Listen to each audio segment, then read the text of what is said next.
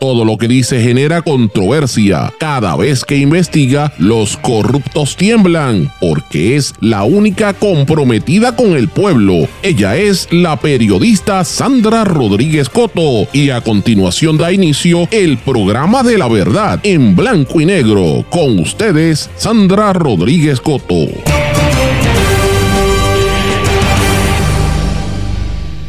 Candente audio de la discordia entre Sixto George, el doctor González Cancel, los Super y otros temas. Bienvenidos a su programa en blanco y negro con Sandra para hoy lunes 3 de julio de 2023. Les saluda Sandra Rodríguez Coto. Audio del doctor Corazón y del productor Sixto George ataca a la prensa. El doctor González Cancel y el ex productor hoy convicto llaman mafia a Tomás Rivera Chats y atacan a compañeros como Jay Fonseca, Yolanda Vélez Arcelay, al programa Jugando Pelota Dura y al FBI en un audio y vengo con detalles adicionales. Andy y los Super Packs, el equipo de recaudación de Adren Guillemart y de otros, ya calientan motores y preparan las alforjas para el nuevo ciclo electoral. Olvidarán los donantes lo que pasó con los primos Pierluisi y Joe Fuentes. Subastas de terrenos en Vieques, ¿quién ofrece más? Ocho asesinatos durante un violento fin de semana en Puerto Rico que no ha terminado porque esto continúa hasta mañana. Otra empresa más que se va de la isla, Departamento de Desarrollo Económico, confirma que Teba en Fajardo cesará operaciones definitivamente en el 2025. Revelan presunto perfil del nuevo secretario de Educación y vengo con detalles adicionales. La bandera de Puerto Rico, nuestro honor desde el 11 de junio del 1891. Siguen los peligrosos disturbios en Francia, investigan intento de asesinato contra un alcalde de las afueras de París y Macron recibirá representantes locales e internacionales para abordar los disturbios que ya provocan sobre 700 arrestos. Vamos a hablar de estas y otras noticias en la edición de hoy de En Blanco y Negro con Sandra. Esto es un programa independiente sindicalizado que se transmite a través de todo Puerto Rico en una serie de emisoras que son las más fuertes en sus respectivas regiones por sus plataformas digitales, aplicaciones para dispositivos móviles y redes sociales. Y estas emisoras son cadena WIAC compuesta por WYAC 930 AM, Cabo Rojo Mayagüez, WISA WISA 1390 AM en Isabela, WIAC 740 en la zona metropolitana. También nos sintonizan por WLRP 1460 AM Radio Raíces, La Voz del Pepino en San Sebastián, por X61, que es el 610 AM y el 94.3 FM desde Patillas, Guayama y todo el sureste, y desde Ponce para todo Puerto Rico por WPAB 550 AM y ECO 93.1 FM. Vamos de lleno con los temas para el día de hoy en blanco y negro con Sandra Rodríguez Coto. Muy buenas tardes y bienvenidos a esta edición de En blanco y negro con Sandra. Espero que estén todos muy bien este fin de semana largo. Mucha gente está en la playa durante el día de hoy y van a continuar hasta mañana, así que espero que lo pasen súper bien. Yo estuve este fin de semana en la playa, finalmente, porque hacía tiempo que no iba a la playa. Estuve por Loíza Hace tiempo que no iba por allá, pero eh, tenía que cogerme un brequecito, así que lo hicimos. Pero vamos a estar también en Rincón mañana, si Dios lo permite, entre otros temas, porque hay protesta allí y hay mucha noticia, hay que cubrirla, por supuesto, también. Pero eh, venimos de un fin de semana largo, intenso, de mucha violencia, de mucha actividad también. La gente lo ha tratado de coger suave durante este fin de semana y no es para menos porque venimos de unos meses muy duros y estamos en pleno verano. Yo creo que este es el único fin de semana así largo, el último del verano los que no tengan vacaciones, ¿verdad? Pero ciertamente tengo que comenzar el programa hablando sobre la violencia que nos ha arropado durante este fin de semana. Desde tempranas horas de la mañana, de hecho desde ayer ya se sabía que había más de ocho asesinatos y hay muchas más cifras de lo que va de ahora. Eh, desde entonces, el resumen de las informes policiales que lo difunden eh, por lo menos hasta el domingo en horas de la tarde, habían reportado ocho asesinatos, ya esta mañana van dos más, pero la primera muerte violenta se produjo el viernes cuando un hombre de 21 años fue asesinado frente a la gasolinera Puma en Caguas. Eh, la policía dijo que habían recibido una llamada del 911 donde hallaron al joven con varias heridas de bala y falleció mientras le daban asistencia en el hospital Menonita de Caguas. El sábado la policía informó de cuatro personas que resultaron heridas de bala en Calley. Luego, eh, dos de los heridos fallecieron. El sábado también se reportó un asesinato de un hombre a, balazos en el hoyo, en el residencial April Gardens Apartments en Las Piedras. La quinta muerte violenta fue el viernes. Las autoridades puertorriqueñas informaron de un hombre, esto murió el sábado, en Naranjito, después otro el domingo que fue herido de bala en Río Grande.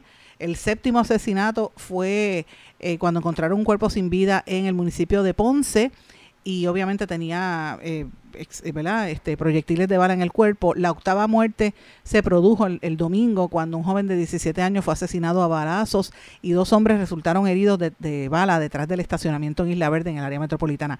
Eso es, mire lo que está pasando. En el municipio de San Juan, por ejemplo, el alcalde anunció eh, que iban a poner cámaras en las zonas turísticas y los que siguen este programa saben que desde hace meses estamos hablando que la situación está fuera de control en las zonas turísticas porque no hay policía, los poquitos que hay no atienden porque no hablan inglés, lo estamos diciendo hace bastante tiempo ya, y que las violaciones de mujeres, los asesinatos, los asaltos es una cosa bárbara la zona turística, imagínense. Ese es el mensaje que se lleva de Puerto Rico y que no la prensa no lo discute, pero está sucediendo. Vienen a levantar la atención cuando hay una, un incidente como lo que pasó en la calle Loíza, donde mataron ¿Se acuerdan? Que todavía no se sabe quién fue la que disparó. Este caso todavía está en veremos. Pero, pero la situación está fuera de control es en todo Puerto Rico y sobre todo en la zona de la zona metropolitana.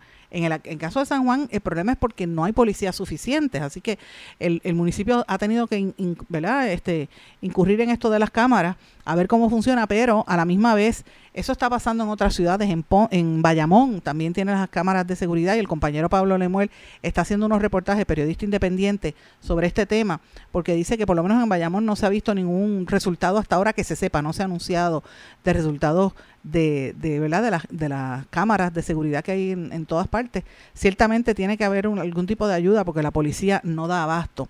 Y esta situación de la criminalidad a mí me tiene bien preocupada porque este obviamente ahora mismo hay un el, el muchacho que asesinaron a un que asesinó a un turista pues la policía lo identificó como Carlos Aníbal Rosado de 23 años mató un nene de 17 años que era turista verdad y, y también están circulando fotografías por ahí, así que eh, están pidiendo que si lo, lo ven, pues por favor que lo dejen saber a la policía. Así que estamos viviendo unos momentos muy difíciles. Eh, usted tiene que protegerse. Si está este fin de semana, ¿verdad? Hasta mañana descansando con su familia, cójalo con calma. Trata de evitar en los lugares eh, masivos, ¿verdad? Páselo en familia, porque es que no estamos en momento de estar en esta locura. Estos son los, los, asesinatos que se reportan, pero como le digo, hay muchos más que han ocurrido en las últimas horas y algunos que ni siquiera se mencionan. Este, y esto pues eh, a uno lo preocupa por la situación de cómo se está viendo nuestro país. Muy fuerte la situación en Puerto Rico. Pero bueno, yo quiero comenzar, ¿verdad? Vamos a cambiar el tema, vamos a hablar de noticias de, de, de proyectos y cosas que nosotros hemos estado trabajando. Los que siguen este programa saben que nosotros llevamos hace años haciendo investigaciones, reportando, y tengo la casualidad, o no sé si es la fortuna, o no sé si es la vamos a decirlo así, el acceso que tengo a diferentes fuentes, gente que confía en el trabajo que uno hace, la seriedad, y más que nada confían en que uno nunca va a revelar sus fuentes. Yo no, aunque me, me, me, doblen los brazos, jamás digo quién es mi fuente. Y aquí nosotros en este programa hemos revelado un sinnúmero de audios a través del tiempo. Yo recuerdo, el otro día estaba recordando un, un audio que nosotros revelamos aquí a principio de que empezamos este programa, donde salía el oficial de prensa del Departamento de Salud despotricando contra la prensa. Y, ese audio lo filtraron los mismos empleados del Departamento de Salud hace ya bastante tiempo.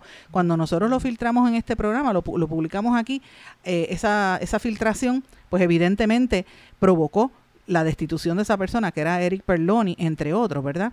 Y esto pues eh, lo traigo a colación porque no es la primera vez que nosotros trajemos este tipo de cosas. Hemos también traído audios muy controversiales que todavía esto apenas comienza sobre los miembros del Super PAC eh, vinculados a este señor Castro, Ricky Castro, vinculados al, al, Super del gobernador Pierluisi. Y cómo Ricky Castro en este programa dijo en ese audio que los fondos que él tenía para hacerle campaña en contra a la que era candidata popular por San Juan, decidieron hacer, ponérselos en contra a Wanda Vázquez y narraba cómo era ese proceso de hacer campaña. Y así sucesivamente. Ustedes saben que hemos sacado muchos audios. En el día de ayer nosotros publicamos una historia bastante extensa. Eh, eh, de hecho fue el sábado por la tarde, si no me equivoco, sobre un, un audio que trasciende del doctor González Cancel y el productor el eh, ex productor televisivo Sixto George, donde no solamente atacan a los periodistas, compañeros como Jay Fonseca, Yolanda Vélez Arcelay, atacan al programa Pelota Dura y dicen algunas cosas, ¿verdad?, muy fuertes, sino que también le caen arriba al FBI y le caen arriba incluso, llaman mafia al, al senador Tomás Rivera Chats. Eh, esto no lo dije yo, esto lo dicen ellos en el audio. Y evidentemente mucha gente dice, bueno, pues piensan así mal de la prensa, piensan mal de los medios. El problema es que eh, la, la, doble vara, ¿verdad? ¿Cómo es que de frente dicen una cosa y de espalda dicen otra? Y eh, cuando salen estos audios es que la gente sabe de verdad lo que hay. Yo quiero compartir para los que no lo escucharon el audio. Hay unas partes en el audio donde hay unos ruidos, lo voy a poner íntegro como tal, así que yo quiero que usted escuche lo que pasó en ese audio. Ahora mismo, hasta los otros días esa mafia respondía a Ahora esa mafia a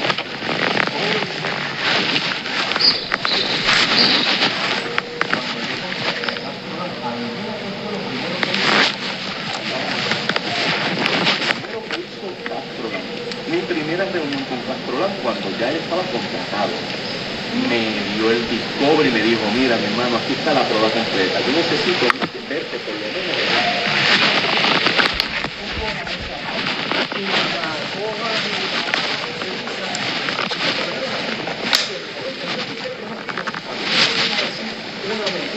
Yo necesito que tú me digas después ese mierdero que hay ahí, que es verdad y que mentira.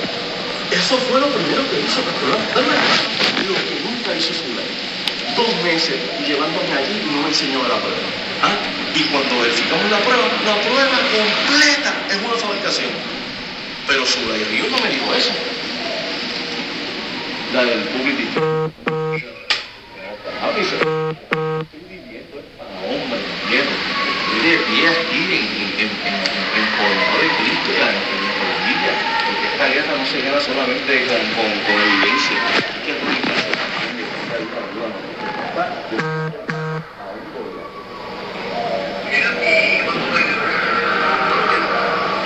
Se supone, yo, yo entiendo, yo entiendo que debe ser, según mi abogado, debe ser octubre, noviembre o diciembre. Esos son los... Sí, ma, son los, son los, esa es la fecha. espero que no, porque si es en diciembre, y recuerda que eso son dos semanas, son dos semanas al palo, eh, eso es gracias a Dios, así es el Tribunal Federal, que ellos arrancan y terminan. No es como, como, como el estatal que comen mierda y tiran y jalan y, y un maldito caso dura dos años. Pues nada, bueno, pues me saludarte. Eh, pues nuevamente yo siempre se lo he dicho, la verdad, la gente que tengo la oportunidad de digo, oye, ¿cómo como un, como un extorsionado le contesta el teléfono a un extorsionador. ¿A ti te consta eso? Sí, a mí me consta.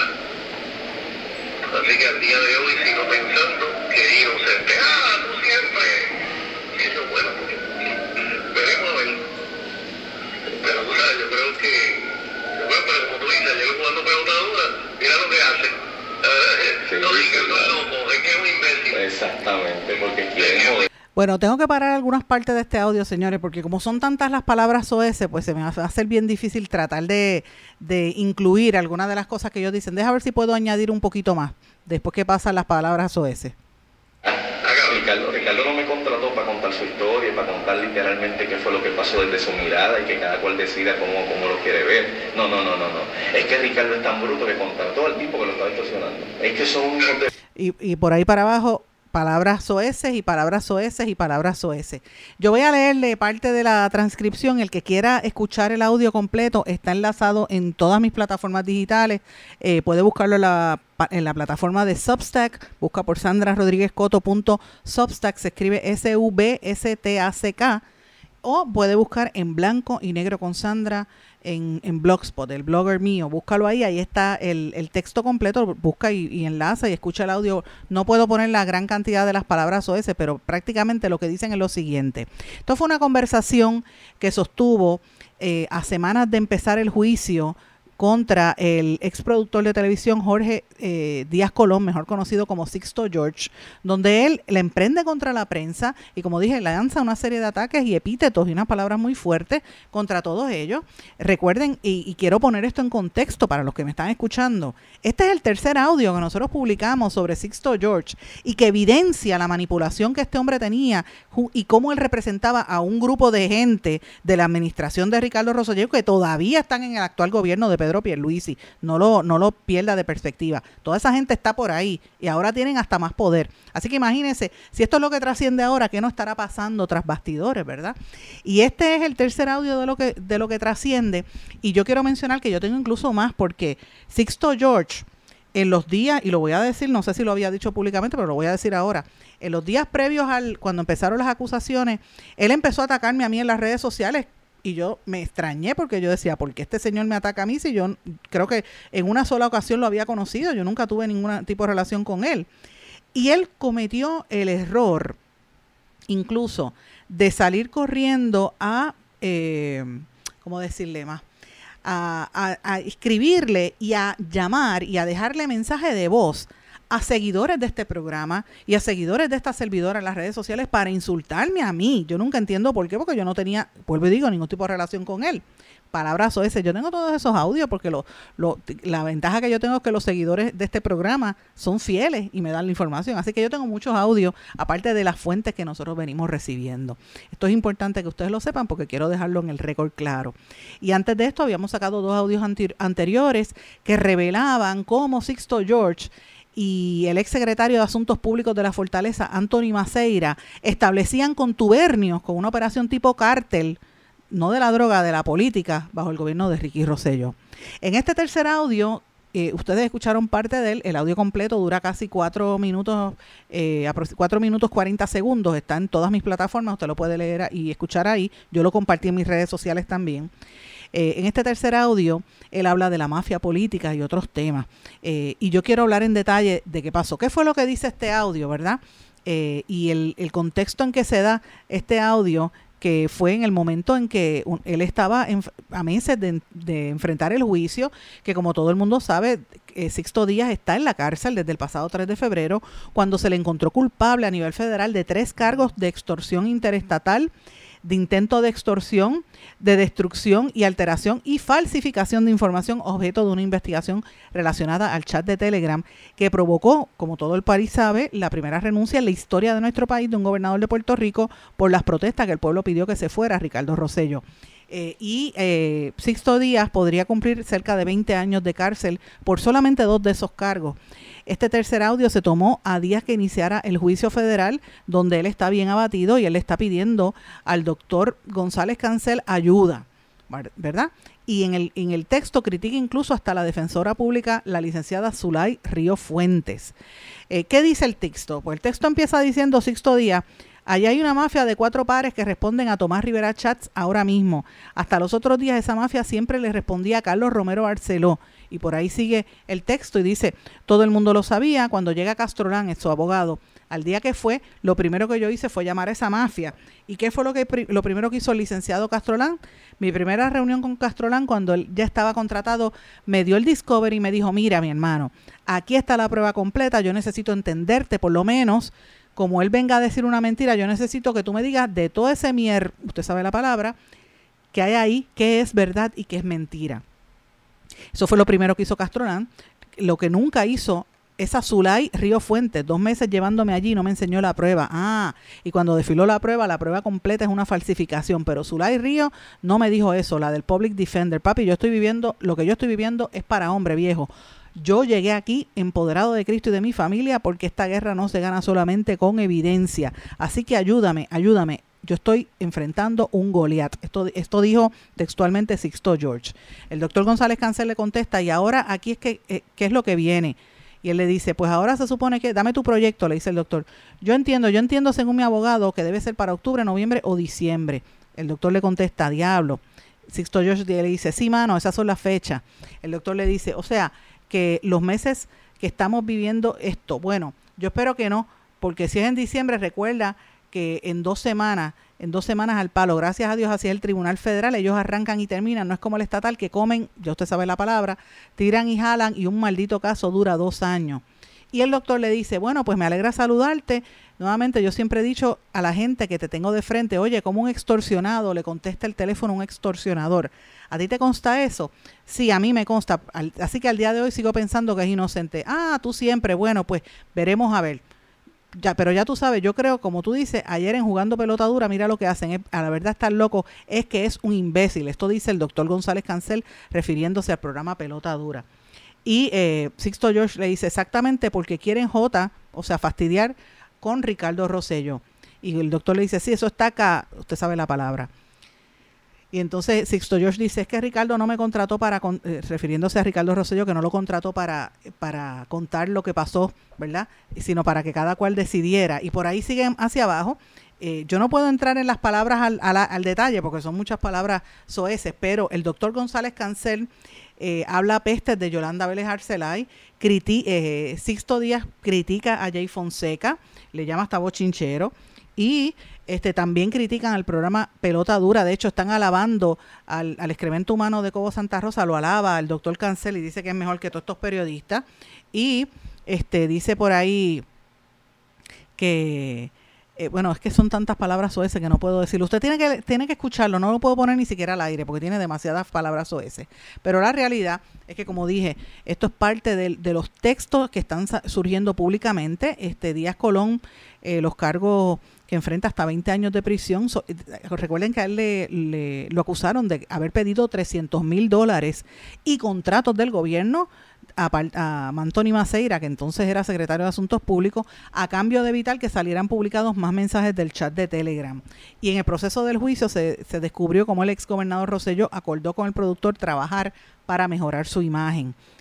Recuerden que Sixto George producía programas para el canal de televisión SBS, entidad que el gobierno de Rosselló le dio millones de dólares en eh, decretos e incentivos económicos. Esto lo reveló el Centro de Periodismo Investigativo, por lo menos entre el 2019, 18 del 2020, que recibió sobre eh, más de 17 incentivos de los programas que tenían como la Comay Paparazzi, Informe 79, o sea, toda la programación tenía incentivos del gobierno.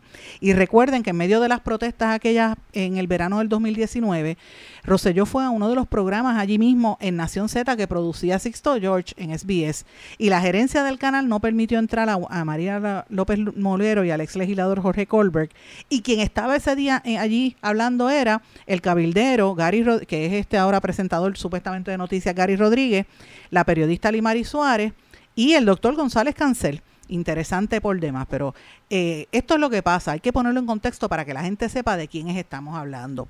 Yo quiero que ustedes sepan, y lo quiero dejar antes de, irnos a la pausa, dejarlo meridianamente claro, porque yo creo que el doctor debe estar escuchando este programa, que yo lo llamé insistentemente a su número telefónico y de hecho ayer le pregunté a un periodista para ver si era que yo tenía el número equivocado, pero no, es el número correcto. 787-473 y termina con un 37 el número del doctor. No lo voy a decir completo, obviamente, al aire, pero para que sepa que yo tengo su número, doctor. Eh, insistentemente lo llamé y el doctor no me contestó. El doctor reaccionó anoche, ayer en Twitter, yo vine a ver la respuesta anoche, bastante tarde, no, no quise contestarle anoche, que decía, eh, mientras yo alabo tus trabajos e invito a la gente a que te den lectura y te felicito para hacer frente al cartel de la salud, vuestra merced indica que no me consigue. No tengo una sola llamada perdida vuestra. Y cito una grabación cuya autenticidad desconocemos. Nada. Resulta que nuevamente me equivoqué en distinguir a algunas personas como me equivoqué con, usted. Y, si, y, y sin duda, aún a mi edad tengo mucho que aprender. Abrazo. No se molesten en llamar. De hecho, y puso hecho sin H, puede considerarme muerto. Yo le contesto al, doctor, eh. González Cancel, que yo pues lamento su reacción, cada cual tiene derecho a reaccionar como desee. Yo lo llamé varias veces, ya dije al aire parte del número telefónico. Si él no quiere reaccionar, ese es su prerrogativa y su derecho. Yo le puse la oportunidad para que contestara, pero su respuesta es más que elocuente y me confirma su sentir. A veces es bueno que el pueblo sepa lo que hay detrás de las cosas y muchas veces este tipo de situaciones revela el verdadero ser de las personas que usted escucha por ahí y, revela exactamente el sentir de las personas. Ya nosotros lo conocíamos cuando el chat, que por eso fue que provocó tanta indignación en el país, al conocer lo que de verdad había en el corazón de todas esas personas del gobierno, pero estos audios revelan pues informaciones muy, muy eh, ¿verdad? contundentes de lo que hay en el sentir y en el corazón de las figuras públicas de nuestro país. Voy a una pausa. Regresamos enseguida. Esto es En Blanco y Negro con Sandra Rodríguez Coto. Esto es En Blanco y Negro con Sandra Rodríguez Coto. Y regresamos en Blanco y Negro con Sandra. Vamos a hablar de educación, mis amigos. Yo quiero compartir con ustedes un audio del el año 2018. Ustedes escuchen esto. No es el tema del ahorro la razón del cierre de escuela. El gobernador ha dicho que es por eficacia, por eficiencia. No es tampoco eso, porque no garantiza que en el proceso de supervisión no continúen los elementos políticos partidistas prevaleciendo al momento de evaluar el funcionamiento de esas escuelas. Yo he propuesto, señor presidente, para evitar el cierre de escuelas, para mejorar la eficiencia académica y para garantizar los empleos de los maestros, el que se reduzca la cantidad de estudiantes por salón de clases como se hace en el mundo entero, incluso en 36 estados de los Estados Unidos. Menos estudiantes por maestro, más atención directa, más atención a, identificar qué estudiantes pueden tener rezago académico, más atención a los niños del programa de educación especial. Esas son las tendencias, pero ya no solo en el mundo entero, ya no solo en los Estados Unidos. De las 10 mejores escuelas del propio Departamento de Educación, es a 14 estudiantes por maestro, el máximo 17 estudiantes por maestro. Entonces la pregunta es, si menos estudiantes es mejor académicamente para los estudiantes y, alumnos, si es garantía de que permanezcan abiertas las escuelas, ¿por qué el cierre? El cierre responde a que es mucho más fácil y más atractivo traer la administración de escuelas charters a megacentros educativos que tengan 1.500 y 2.000 estudiantes, porque es más lucrativo.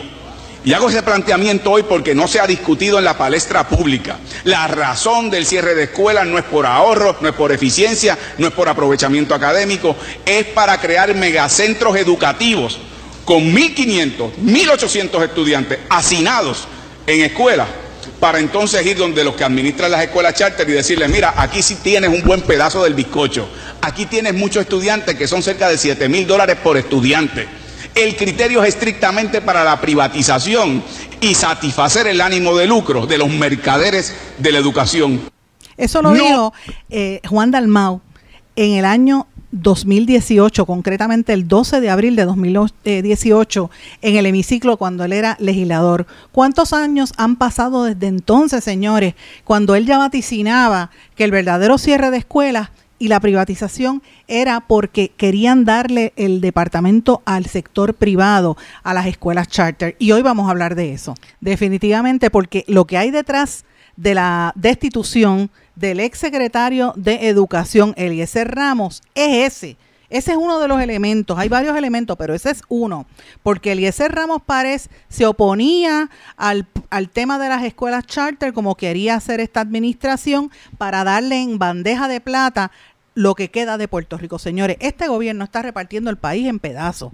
Lo está haciendo en las playas, lo está haciendo en los terrenos, lo está haciendo con las instalaciones eh, gubernamentales y lo quieren hacer con la escuela. Eso es lo próximo, porque la filosofía es que siguen destruyendo lo que queda de Puerto Rico para que se, supuestamente sea más fácil eh, ¿verdad? Un cambio de estatus, supuestamente, ¿verdad? Cosa que yo lo veo bien, bien, bien difícil porque nadie quiere un Estado que esté en quiebra, ¿verdad? Lo que hacen es enriquecer a ciertas personas.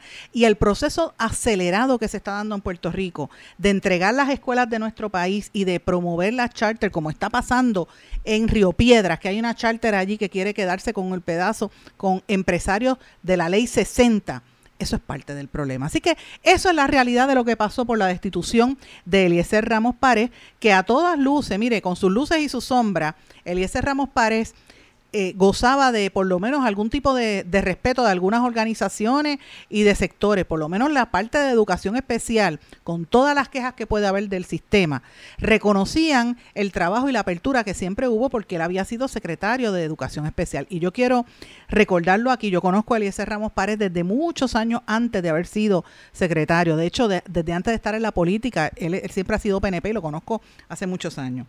Y es una persona seria y lo digo abiertamente. Ese señor, cuando lo nombran al departamento, él fue el que logró evitar mayores destrucciones de lo que estaba haciendo la corrupta, convicta, eh, maldita, porque esa es la palabra, Julia Kelleher, que destruyó el sistema y pretendió destruir aceleradamente el sistema, que decían que era la secretaria estrella y el compañero Jay Fonseca comía pizza con ella. Ustedes recuerdan eso, ¿verdad?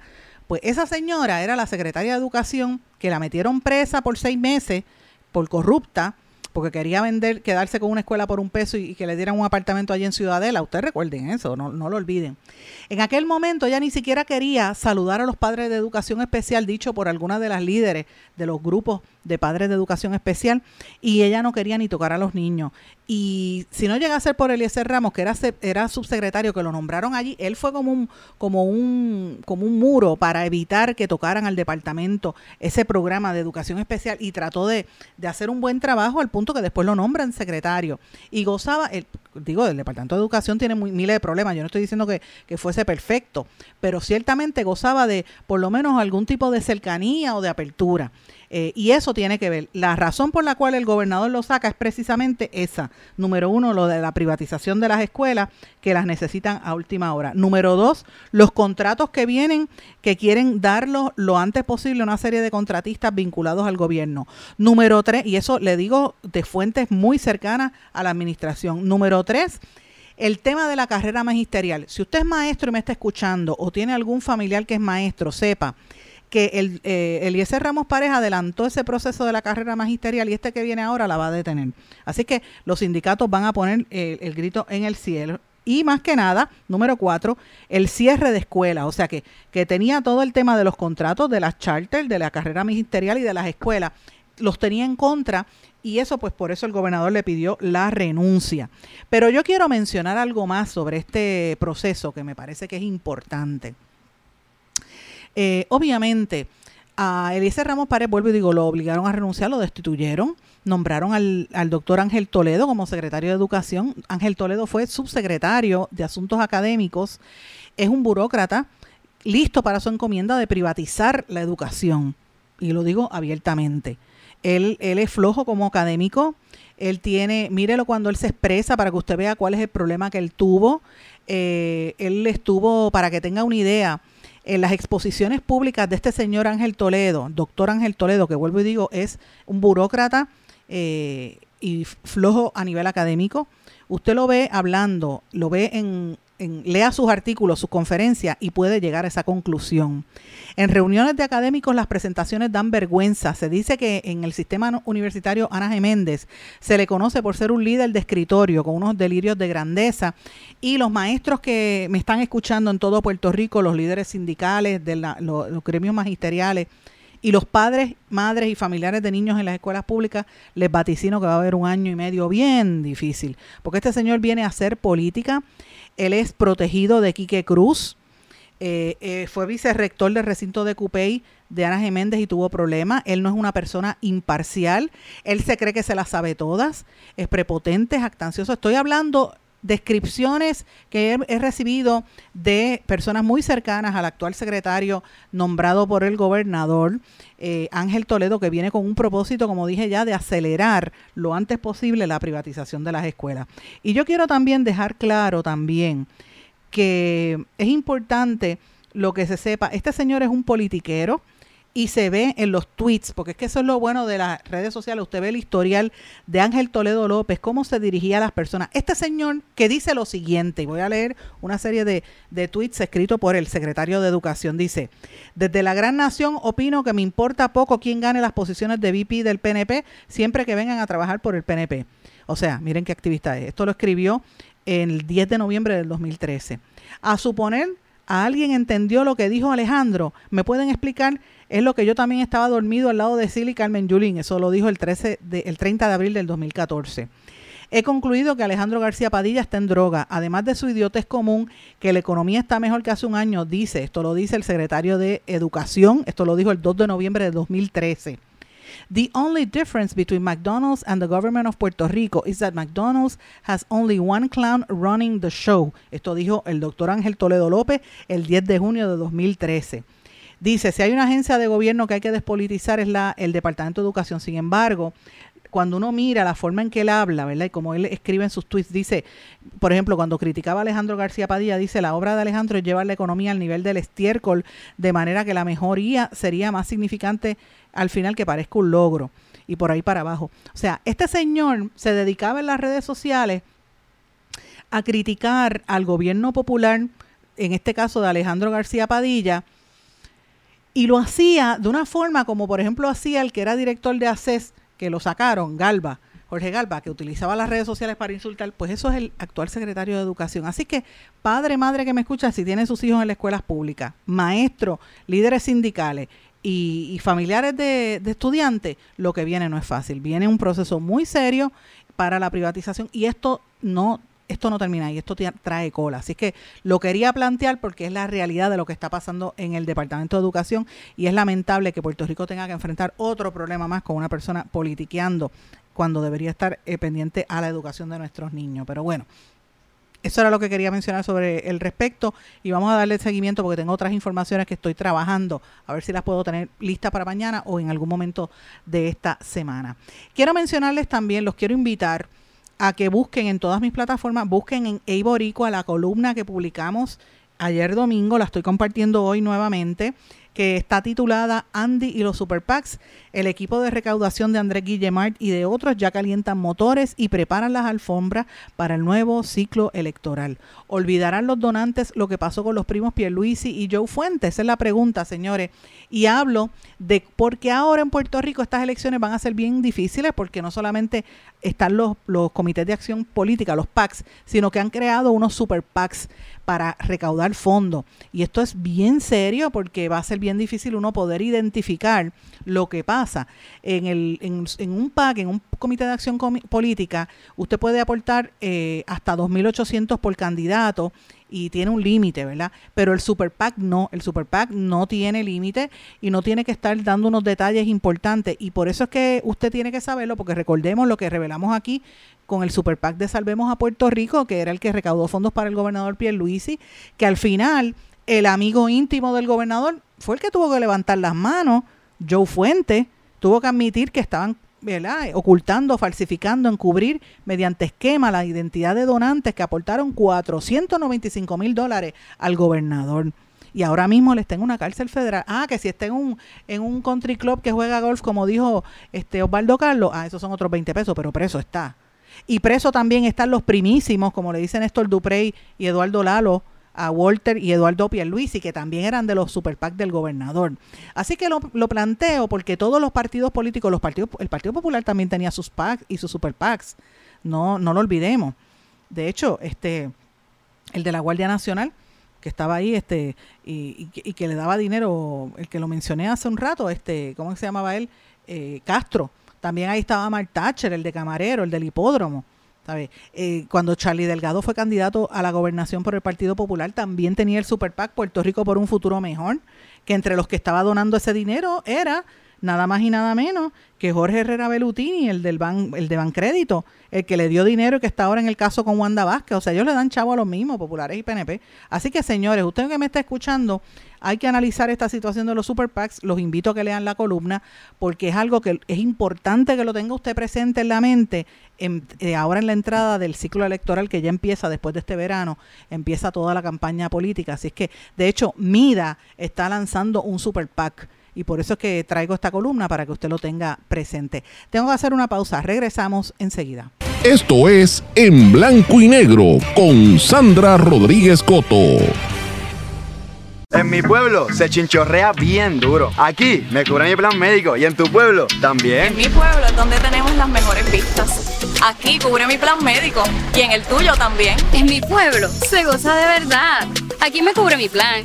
Y en tu pueblo también. Plan de salud Menonita. En todo Puerto Rico. El plan médico que te cubre con una extensa red de médicos, especialistas y laboratorios. Además, te cubre en el hospital de tu preferencia en cualquier lugar de Puerto Rico. Plan de salud Menonita. Quites el dolor de cabeza con sus obligaciones de contabilidad con los servicios que presta Villalba y Villalba Company. Directo, personal y con sensibilidad humana. Lo que se busca en un verdadero asesor de contabilidad para todo tipo de servicio de contabilidad, pago de IBU, pago de nómina, informes trimestrales y anuales y otros. Ofrecen servicio directo personalizado. Villalba y Villalba Company. Para orientaciones, su teléfono el 939-336-5774. 939-336-5774. Esto es En Blanco y Negro con Sandra Rodríguez Coto. Regresamos en blanco y negro con Sandra. Bueno, mis amigos, están reportando desde Vieques, y esto es una información que da una líder comunitaria que ha estado en este programa, Kathy Gannett, que lo comenta con el compañero Jaime Torres Torres, pero ella lo ha puesto público también, que dice que mm, hay, están dando una serie de subastas en la isla Nena para tratar de generar, dar la impresión, ¿verdad?, de que la administración del alcalde Corsino gestiona techos y darle viviendas a las personas que han sido desplazadas y desposeídas en la isla Nena. Y va a haber una subasta el jueves de esta semana, el 6 de julio, a las 10 de la mañana, en la comunidad Bravos de Boston y otros lugares. Eh, y obviamente es una subasta viva voz que se va a realizar en a las 10 de la mañana en las instalaciones del Centro de Usos Múltiples localizado en el primer piso del edificio de la calle Antonio Mellado número 375 del municipio de Vieques. La información y foto de cada solar están disponibles para ser evaluadas desde el 22 de junio durante las horas laborables de 8 y media a 3 y media, así como dicha foto e información estarán disponibles en el salón en el cual se celebrará la subasta a partir de las 8 y media de este jueves, 6 de junio. Así que toda la persona que quiera hacer ofertas por eh, comprar viviendas y esos terrenos en Vieques puede hacerlo este, este jueves a partir de las 10 de la mañana en esa subasta a viva voz. Eh, se va a presentar en el orden los solares que van a presentar allí el licitador va a tener eh, el que tiene la mejor posta, ¿verdad? Deberá hacer un depósito de garantía de compra por la cantidad de 10% de la cantidad ofrecida a través de un cheque, tarjeta de crédito o de débito en la oficina de finanzas del municipio. Y una vez haya tenido el pago de garantía, tendrá 30 días para completar la adquisición de ese terreno y la persona que compre va a ser responsable de los trámites legales de inscribir la propiedad, etcétera. Y la información que están dando para esto es, usted puede escribir al secmunicipal.gmv@gmail.com o a planificación.municipal.gmv.gmail.com a través del teléfono 787-741-5000, extensión 253. Así que esto es eh, una subasta de, las viviendas que se va a entregar a, Viva Voz. Eh, los, eh, tengo los números de catastro, están disponibles ahí en la página, lo voy a compartir en mis páginas de las redes sociales, esto lo anunció el municipio de Vieques y me parece que es importante, ¿verdad? Para que la gente que esté atenta. Señores, pero también hay una noticia, una de cal y una de arena. El Departamento de Desarrollo Económico y Comercio confirmó que la farmacéutica Teva también se va de Puerto Rico, esta farmacéutica está en Fajardo. Eh, y termina el cierre completo va a ser el 2025. Esta decisión va a impactar a 120 empleados que actualmente trabajan en Teva en, en Fajardo. Ya ellos habían vendido la fábrica que tenían en Manati. Recuerden que esta es, no es la primera, ya van como cinco fábricas que se anuncia que se van de Puerto Rico. Gran parte del problema es por los costos para operar aquí y también por los costos energéticos que hacen prácticamente imposible el servicio. Mientras tanto, el Departamento de Desarrollo Económico no presenta alguna alternativa para sustituir esa fábrica, ¿verdad? Ya que se sepa, van de más de 5.000 empleos que se pierden en las últimas que se están anunciando en los últimos días. Pero bueno, muy serio, y esto de, de esto hablamos bastante la semana pasada. Señores, este fin de semana, ¿verdad? Quiero mencionarlo también el 30 de junio, la semana pasada, que no lo, no lo mencioné y quería mencionarlo, la bandera de Puerto Rico, nuestra bandera, cumplió aniversario.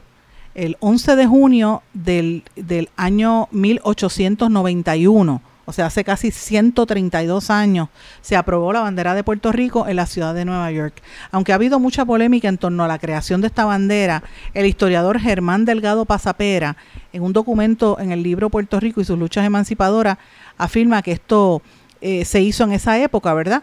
Eh, y yo les invito a que busquen el artículo que escribe Pedro Servigón. ¿Ustedes se acuerdan de Pedro Servigón, el que salía por televisión? Sí, ese mismo. Pues él está, él es un periodista de muchísima experiencia y obviamente colabora con el Post Antillano y tiene un artículo muy interesante sobre esto, así que los invito a que lo lean. Pero señores, hay otros temas que también quería traerles que me parece que son bastante fuertes. Eh, uno tiene que ver a nivel local. El Core 3 dice que va a dar el desembolso de los fondos de reconstrucción. Eso lo están diciendo hace bastante tiempo. Veremos a ver qué es lo que va a pasar, ¿verdad? Este, porque no acaban de echar hacia adelante y el problema de la de la reconstrucción, pues nos tiene detenidos a nivel económico. También este, ha trascendido este fin de semana, bueno, mucha felicidad, mucha alegría con lo que pasó en los Juegos Centroamericanos en El Salvador, los triunfos que ha tenido Puerto Rico, particularmente las mujeres, también las mujeres en el deporte, que ha sido pues muy exitosa la participación, así que eso es parte de lo que se ha estado comentando durante estos últimos días, importante por demás. También hoy se destaca que eh, posiblemente los cambios que han aprobado para el Código Electoral de Puerto Rico penden de un hilo porque la legislatura mandó enmiendas al ordenamiento legal, pero no se sabe si el gobernador lo vaya a firmar. Así que hay que tener cuidado en saber esto. Eh, y a la misma vez, también hay unas críticas que han surgido sobre el programa de desarrollo de industria de cine los incentivos de cine que no acaban de entrar a todo el mundo por igual. Así que eso es parte de lo que también se ha estado comentando en estos días eh, y hoy es una de las noticias principales de este fin de semana. Quiero mencionar también que trascendió, no sé dónde fue que lo vi, pero lo vi este fin de semana en uno de los medios, que en el área de, de la Parguera y en el área de, de allí de la... de, de de la reserva este allá en, en Salinas también eh, dicen que la situación está bastante tranquila porque hay mucha vigilancia de la policía eh, y en el área en el suroeste, en Cabo Rojo también, porque mucha gente se fue para allá, pero que el ambiente está bastante tranquilo. Eh, si usted sabe de algo, déjeme saber, ¿verdad? Porque, pero hasta ahora la información es que hasta ahora, este fin de semana, va a estar bastante tranquilo, por lo menos en las actividades sociales. La criminalidad sigue rampante, así que eso no lo puede tapar nadie, no pueden poner el cielo con la mano, tapar el cielo con la mano. Bueno, tengo varias noticias internacionales que también quiero destacarles que me parece que son bien importantes. Una, aquí al ladito, Haití la situación está bien fuerte. Los haitianos están tratando de montarse en Yola y salir. Pues mira, salen los haitianos en Yola y los, los vuelven para atrás para el país. En, los cogieron un grupo de 190 en, Turks and Caicos cogieron a otros llegando a Florida, lo volvieron a mandar para allá, para Haití, y en Haití lo que hay es un revolú. El gobierno dominicano no quiere meterle mano a Haití porque no puede, y las Naciones Unidas también está pidiendo que alguien interceda. Ese sistema colapsó. Lo que hay es una, es un, es como si fuese una locura lo que se está viviendo allí. Mucha enfermedad. Y esto tiene un impacto en la región porque toda esta gente tiene que salir huyendo del país y viene terminando a, que eso conlleva costos también en el manejo de esas figuras y de la gente que va en lancha y los tratamientos médicos y todo lo demás, no solamente para Estados Unidos y Puerto Rico, sino para todo el resto del Caribe. Así que a mí me parece que es una noticia de la cual la gente no quiere hablar, pero sí es importante que está pasando en Puerto Rico, en, en, nuestro, en nuestro entorno del Caribe y nos afecta. La criminalidad está muy fuerte en toda la región. En, en, gran parte en República Dominicana dicen que tiene que ver con esto, pero las bandas criminales por la cuestión de la droga se notan, y yo que miro las noticias todos los días del Caribe, en Jamaica está la situación fuera de control, en Barbados igual en las Islas Vírgenes. De hecho, asesinaron a un hombre cortándolo a pedacitos este, ayer en, en, San Tomás. Así que esta situación está, y todo se ve, se presume que tiene que ver con el ambiente de las drogas. En Estados Unidos, pues han habido unas inundaciones muy fuertes en Chicago que provocaron cancelación de la carrera de NASCAR. También eh, hay una serie de de, de, tensiones, ¿verdad? El, hubo un tiroteo muy fuerte en Baltimore, murieron casi todos niños, pero la noticia principal en los Estados Unidos es lo que está pasando con China. La secretaria del Tesoro, Janet Yellen, va a viajar a China para tratar de limar asperezas, porque ellos habían logrado que la situación bajara, bajara las tensiones cuando Anthony Blinken fue allá, pero todo se dañó cuando el presidente Biden dijo que su homólogo chino, Xi, es un dictador, así que la situación está bien fuerte. Y mientras tanto, yo traigo esta colación porque los chinos están quedándose con el mundo. Argentina por primera vez paga al Fondo Monetario Internacional utilizando yuanes.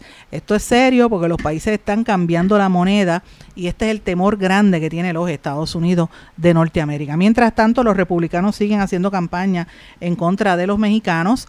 Eh, López Obrador En México está afianzando su equipo, dice que van a ganar, pero las, tensiones entre México y en Estados Unidos están muy fuertes eh, y quería pues destacarlo. Quiero mencionar también, creo que lo mencioné en los titulares esta mañana, pero quiero mencionarlo aquí.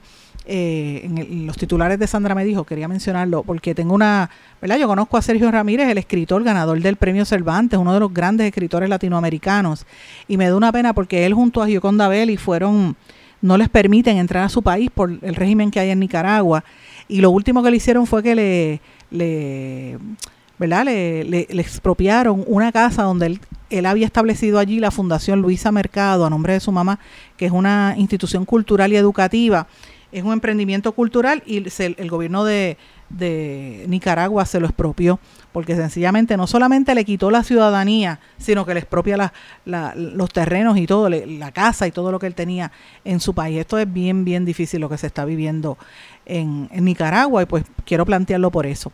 Mientras tanto, la noticia principal en todo el planeta siguen siendo los disturbios en Francia, es una situación impresionante. Eh, este fin de semana, todo esto comenzó por un asesinato de un muchacho. Eh, que vivía en los suburbios, ¿verdad? Natanael, un nene de 17 años, a lo que el policía le disparó y esto provocó disturbios porque fue una crueldad. El muchacho es musulmán. Este, están investigando un intento de asesinato después porque esto ha provocado que la gente se tire a la calle y están emprendiendo la contra. De hecho, al alcalde de, París y su familia por poco lo matan y dicen que eran estos mismos manifestantes eh, y llaman más de 700 arrestos. La abuela del adolescente que mataron le pide a la gente que deje los disturbios porque los disturbios se han extendido a otros países hasta fue más allá de Francia. O sea, la gente está tan violenta que eh, los disturbios se extendieron a Bélgica y Suiza. Imagínate, este fin de semana hubo eh, episodios violentos en Bruselas y en Lausana, en una réplica de menor intensidad a los enfrentamientos de las grandes ciudades francesas. Así que la situación está bien tensa. Pero ¿por qué esto sucede, señores? Pues mire, en Francia hay 5.2 millones de personas que viven en barrios desfavorecidos. O sea, más de la, yo te diría casi el doble de la población de Puerto Rico viven en las secciones pobres de Francia. Eso equivale a un 8% de la población según las estadísticas francesas. Y hay 1.514 barrios prioritarios de la ciudad eh, capital. Eh, y ahí es donde están, por, lo general, están fuera de las áreas de grandes ciudades, en áreas periféricas. Y casi todos estos, estos barrios viven gente extremadamente pobre, sometidos a un control de la policía, donde le violan sus derechos humanos, lo mismo que a veces critican de Estados Unidos, que la, que la policía le cae arriba a los negros, el policía blancos a negros, usted sabe que esa es la crítica, pues lo mismo pasa en Europa, particularmente en Francia, contra los musulmanes y contra la gente pobre. Y el ingreso promedio es de casi 15 mil dólares anuales, eh, equivalente a 13 mil 700 eh, euros. Más del 60% de los niños viven en pobreza extrema eh, y no, a veces con falta de alimentación. La tasa de pobreza es tres veces más que el resto de, Francia eh, y evidentemente eh, los adultos que viven allí no quieren, no, no se sienten comprometidos con el gobierno, no quieren bregar con el gobierno. Y estos, estas manifestaciones que se están dando en Francia en parte responden a una a una crisis social, ¿verdad? De la, de la falta de atención que ha habido hacia esas comunidades de extrema pobreza en ese país. Así que lo planteo para que usted busque más información, se oriente, porque eso está afectando ya casi toda el área de, obviamente, Francia, pero también otros países aledaños y es noticia importante en todo el planeta. Mis amigos, con esto les presento un panorama bastante rápido de lo que pasa en el mundo. Yo les agradezco su sintonía, les agradezco su apoyo, pero les pido que se mantenga pendiente a todas nuestras plataformas y nos volvemos a encontrar mañana en otra edición más de En Blanco y Negro con Sandra. Que pasen todos un hermoso día.